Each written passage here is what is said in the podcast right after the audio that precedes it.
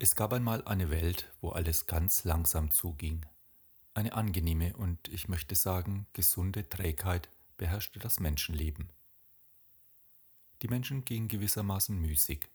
Was sie taten, das taten sie nachdenklich und langsam. Sie taten nicht so unmenschlich viel, fühlten sich auf keine Weise bewogen oder verpflichtet, sich aufzureiben oder abzuarbeiten. Hast oder Unruhe oder übermäßige Eilfertigkeit gab es unter diesen Menschen keine.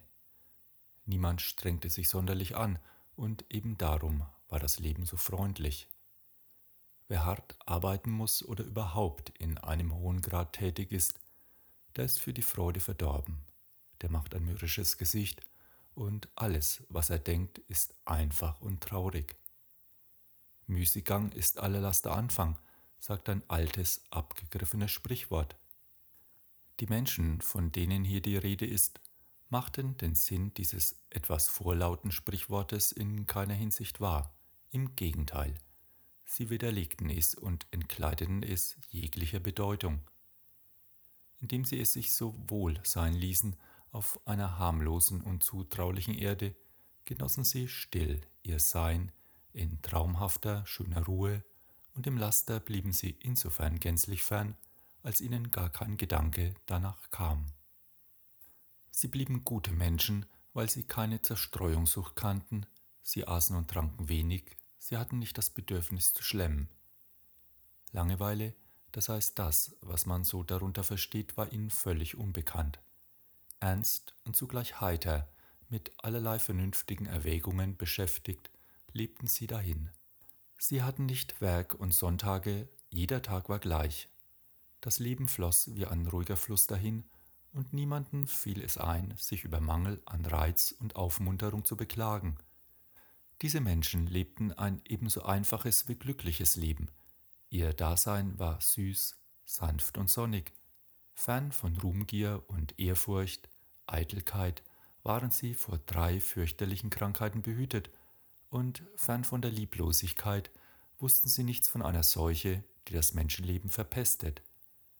Sie lebten und welkten wie Blumen, keine Pläne unruhevoller und aufregender Art störten und belästigten die Köpfe, wodurch ihnen unermessliches Leid ewig fremd und unbekannt blieb.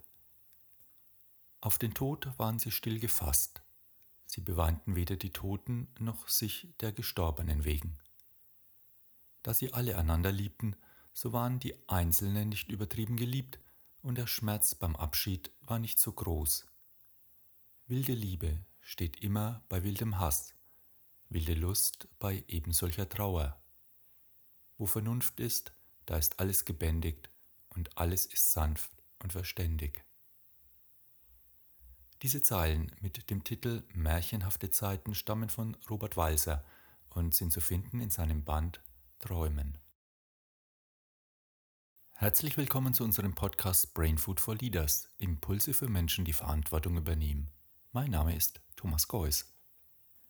Jede Lebensphase hat ja so seine eigene Überschrift und in der Phase der Lebensmitte, ich bin 50 plus und damit schon über die Mitte hinaus, wird häufig mal Bilanz für den bisherigen Lebensverlauf gezogen. Erfolge, aber auch Fehlentscheidungen und Enttäuschungen werden deutlich. Häufig lohnt sich dabei ein wertschätzender Blick zurück, bevor man sich der Gegenwart und der Zukunft widmet. Insbesondere da ja die kommende Zeit sich etwas gestaucht anfühlt. Wenn wir älter werden, spüren wir immer stärker, dass wir sterblich sind und fangen an, über unser Leben nachzudenken. Ist es ein glückliches Leben? War es erfolgreich? Hat es sich gelohnt? Was auch immer ich mit Lohnen und Erfolg meine, vielleicht denke ich mit einem gewissen Lustgefühl daran, welchen Besitz ich angesammelt habe oder ich betrachte hohes Alter und Lebensqualität als Beleg für ein erfolgreiches Leben. Und natürlich will ich auch auf keinen Genuss und keine Bequemlichkeit verzichten, die ich mir nun einmal so hart erarbeitet habe. Doch was ist der Sinn des Lebens? Wozu bin ich hier? Reisen, Hobbys, Sport, Sex, Karriere, Vermögen, soziales Ansehen und soziale Absicherung von der Wiege bis zur Bahre? Das darüber nachdenken ist anstrengend und die Gedanken drehen sich irgendwann nur noch im Kreis. Hier ist keine Antwort zu finden. Und dann muss man sich heutzutage auch noch immer häufiger und schneller an sich verändernde Situationen anpassen. Ständig ist man aufs Neue gefordert und hat das Gefühl, dass das Alte nicht mehr so viel zählt. Nicht nachlassen, dranbleiben, sich nicht auf dem Erreichten ausruhen, immer weiter. Lebendig sein bedeutet sich zu verändern, ein Leben lang, aber wer will das schon? Irgendwie bleibt doch ein schaler Beigeschmack. Stecke ich in einer Sackgasse? Bin ich irgendwo falsch abgebogen? Kein Wunder, dass sich immer wieder Unzufriedenheit breit macht, zugegeben auf hohem Niveau. Irgendetwas in dieser Welt scheint hoffnungslos verkehrt gelaufen zu sein. Hat man nicht manchmal das Gefühl, dass man als Mensch nur noch ein Objekt ist, dessen innerer Wert und Würde nichts mehr zählt? Statistisch gesehen werden wir ja immer älter und bestimmte altersbedingte Krankheiten wurden erfolgreich bekämpft und Prothesen verschaffen uns gewisse Erleichterungen im Leben, hübschen sogar den verbrauchten Körper wieder auf. Doch was für ein jämmerliches Bild gebe ich manchmal ab, wenn ich verzweifelt versuche, meine dahingewelkte Jugend hervorzukehren. Und was bringt uns die Lebensverlängerung, wenn sie begleitet wird von Leere, Einsamkeit und der Sinnlosigkeit eines dahinvegetierenden Daseins? Es ist doch eine Illusion zu glauben, dass ich glücklicher werde, wenn der äußere Erfolg zunimmt. Mein Haus, mein Auto, meine Yacht, mein Unternehmen, mein Ferienhaus, meine Urlaubsinsel, meine Rakete ins Weltall. Ob nun dadurch mein Dasein sinnvoll und gerechtfertigt wäre, oder ist das nicht Selbstbetrug? Und betrügen wir nicht uns und andere, wenn wir uns ein Weltbild bauen, in dem alles lieb ist und stimmt? Als Mensch einfach versuchen, Mensch zu sein. Aber wie viel wiegt der Wert eines Menschen?